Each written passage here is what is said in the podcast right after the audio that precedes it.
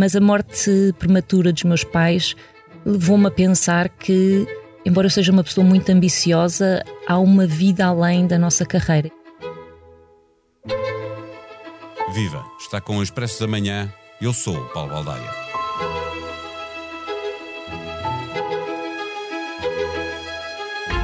Depois de um ano inteiro a dar a conhecer pessoas para quem o céu é o limite, com 28 mulheres em 52 episódios, é chegada a altura de procurar sintetizar de que é feita a liderança nas empresas. Não há uma boa número um sem bons chefes intermédios, como não há bons líderes sem vida própria. A boa liderança é crucial para as empresas porque é desta forma que se segura o talento como lembra Cristina Amaro, as pessoas desistem dos líderes, muitas deixam a empresa porque já não suportam o chefe. E há também um momento em que é o chefe que resolve ir à sua vida, reformar-se aos 44 anos, porque poupou quando trabalhando noutros países ganhava o suficiente para poupar algo que se visse e investisse. A história de Rita Pissarra mexeu com as redes sociais e foi com grande distância o episódio mais ouvido. Ela orientou o seu percurso para definir livremente o momento de parar e ser dona do seu tempo. Neste episódio, conversamos com a autora do podcast O Céu é o Limite, Kátia Mateus. O Expresso da Manhã tem o patrocínio do BPI, eleito o melhor banco ESG em Portugal pela Euromoney nos Euromoney Awards for Excellence 2023. Este prémio é da exclusiva responsabilidade da entidade que o atribuiu. Banco BPI SA registado junto do Banco de Portugal sob o número 10. Viva Cátia Mateus. A característica mais evidente do podcast O Céu é o Limite é de contar histórias pela positiva, casos de carreira com sucesso em que as pessoas gostam, de certa maneira, de se rever? Não só, Paulo, olha, o, o Céu é o Limite nasce como um projeto focado em pensar a forma como trabalhamos e como lideramos. Um, e, e, com esse objetivo apoiar uma reflexão sobre a forma como podemos, no fundo, trabalhar e liderar melhor. E, e o que fui procurando fazer neste podcast foi mostrar o lado B dos líderes mais emblemáticos do panorama nacional, se quiseres.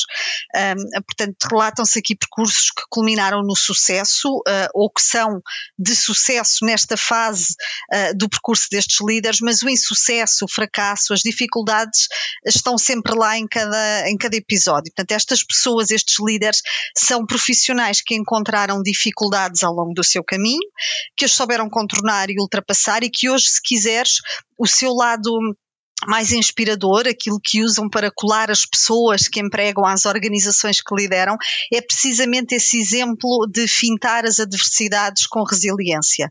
E, e eu até te diria, um, pelo contacto que fui tendo com estes líderes, que é um mito pensar-se que o sucesso, um, ou, ou, por outra, que é só o sucesso que inspira as pessoas. Na verdade, uh, pelo feedback até que tenho tido do podcast, diria que as pessoas se deixam tocar muito mais pelas histórias de adversidade uh, e pela forma como os líderes dão a volta à mesa. Um, e, e, e, se calhar, se me pedisses para resumir este, este podcast e o espírito do céu é o limite, dir-te-ia que é um podcast de liderança humanizada, uh, de CEOs que um dia já foram trabalhadores, que um dia já foram liderados, um, e é sobre o caminho que no fundo fizeram até chegar ao topo e as opções que foram tomando. Acho que qualquer um destes meus convidados tem perfeita noção de que o sucesso é um conceito efêmero na carreira como na vida e que talvez mais importante do que o cargo que ocupam hoje é o caminho que fizeram até lá chegar. Dir-teria isso. O podcast nasceu há um ano, foi ganhando tração, subindo nas audiências a cada episódio, até que chegamos a setembro e o episódio com a Rita Pissarra bateu todos os recordes, eh, todos mesmo, foi, foi um sucesso estrondoso. Alguém que anuncia que se pôde reformar aos 44 anos atrai mais admiração ou mais inveja? Olha, o, o episódio da Rita, como dizes, foi um fenómeno. Uh em todas as dimensões e muito também pelas reações que foi gerando nas redes sociais. Um, eu julgo que, que de admiração, Paulo. Uh, quero pensar que assim é, porque não me faz sentido também que seja outra coisa, não é? Eu acho que, que o que se poderia eventualmente associar à tal inveja de que falas, uh, julgo que resultará mais uh, dos baixos índices de literacia financeira que, que os portugueses ainda, infelizmente, ainda têm.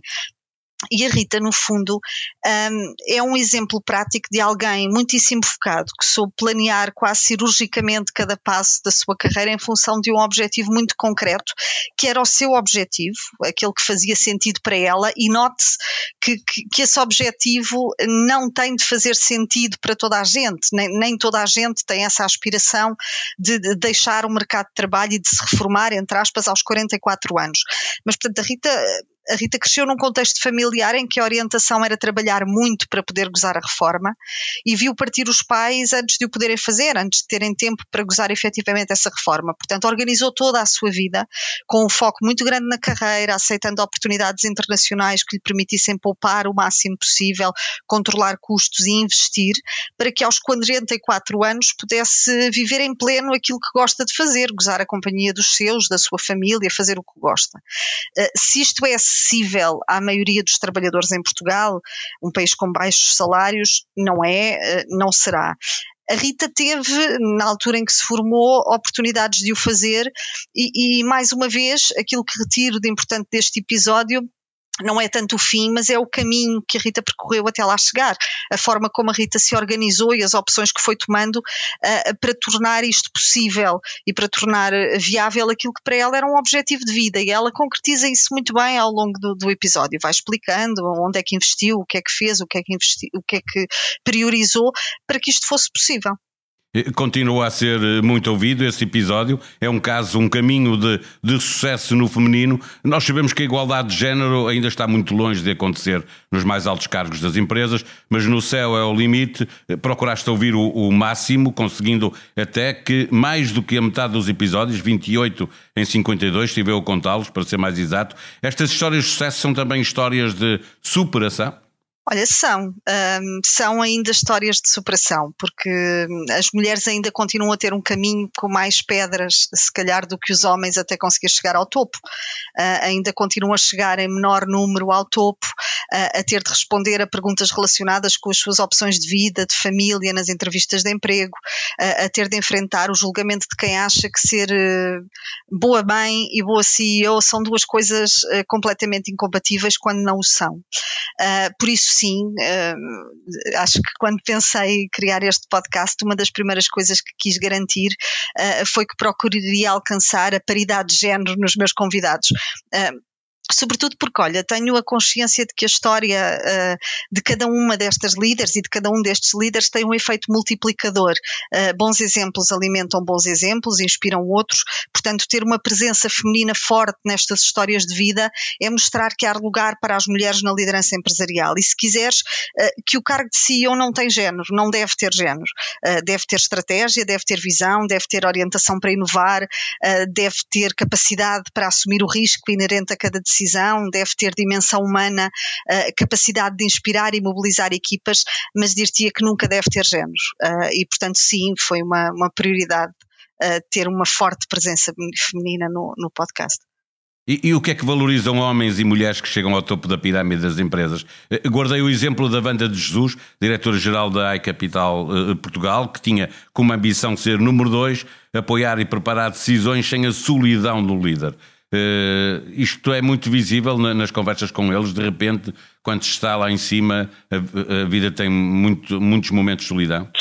Sim, eh, há ainda essa ideia de que, de que, a cadeira do líder é um lugar eh, solitário, é um lugar de solidão. E, e, de facto, apesar das muitas mudanças nos modelos de gestão a que temos assistido no, nos últimos tempos, com uma orientação, por exemplo, cada vez maior para a colaboração, para o trabalho em equipa, mesmo em posições de liderança, para o suporte da decisão em dados, não é? nos chamados data, um, uh, em que o, os líderes hoje suportam cada vez mais, a verdade uh, é que a imagem do líder solitário no topo da pirâmide ainda, ainda persiste muito nas organizações.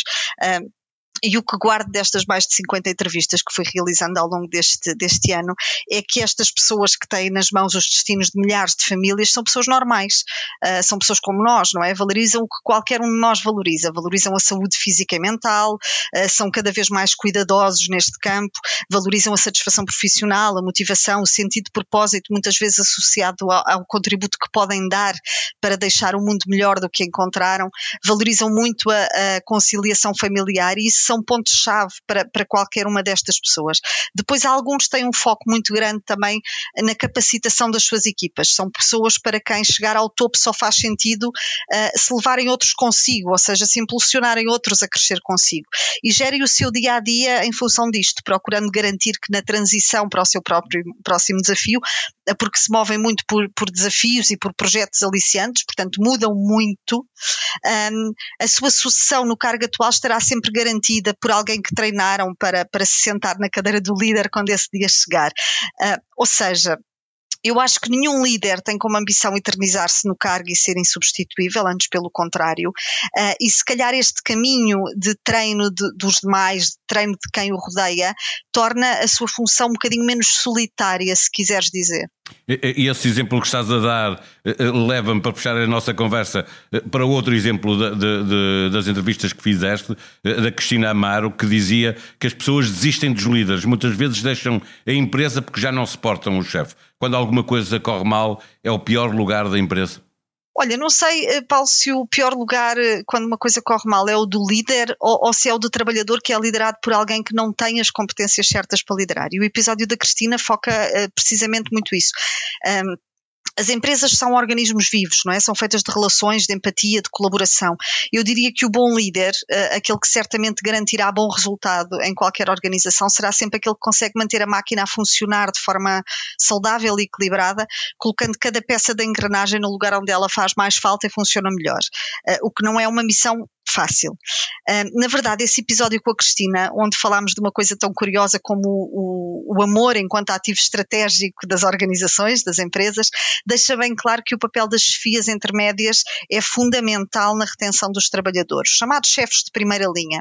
Uh, e é muito importante para, para qualquer CEO saber escolher de forma cirúrgica quem colocamos a liderar as nossas equipas.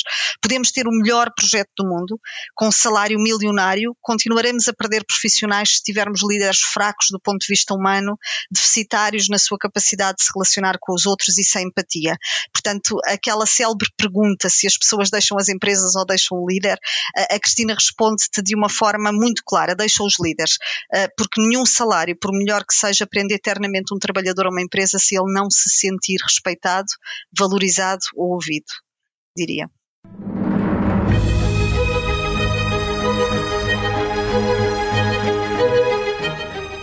É sexta-feira, dia de nova edição do Expresso nas bancas online, em exclusivo para assinantes. Na manchete, a informação de que os bens essenciais sobem 10% no início do ano.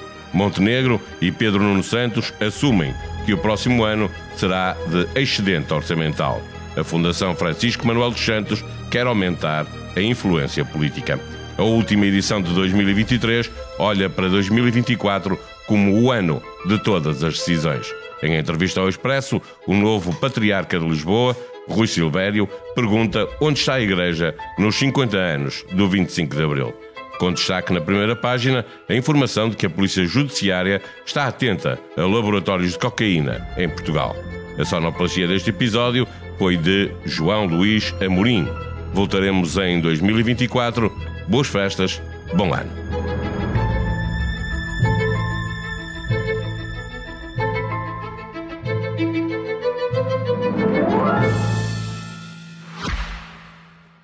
O Expresso da Manhã tem o patrocínio do BPI, eleito o melhor banco ESG em Portugal pela Euromoney nos Euromoney Awards for Excellence 2023. Este prémio é da exclusiva responsabilidade da entidade que o atribuiu. Banco BPI SA registado junto do Banco de Portugal sob o número 10.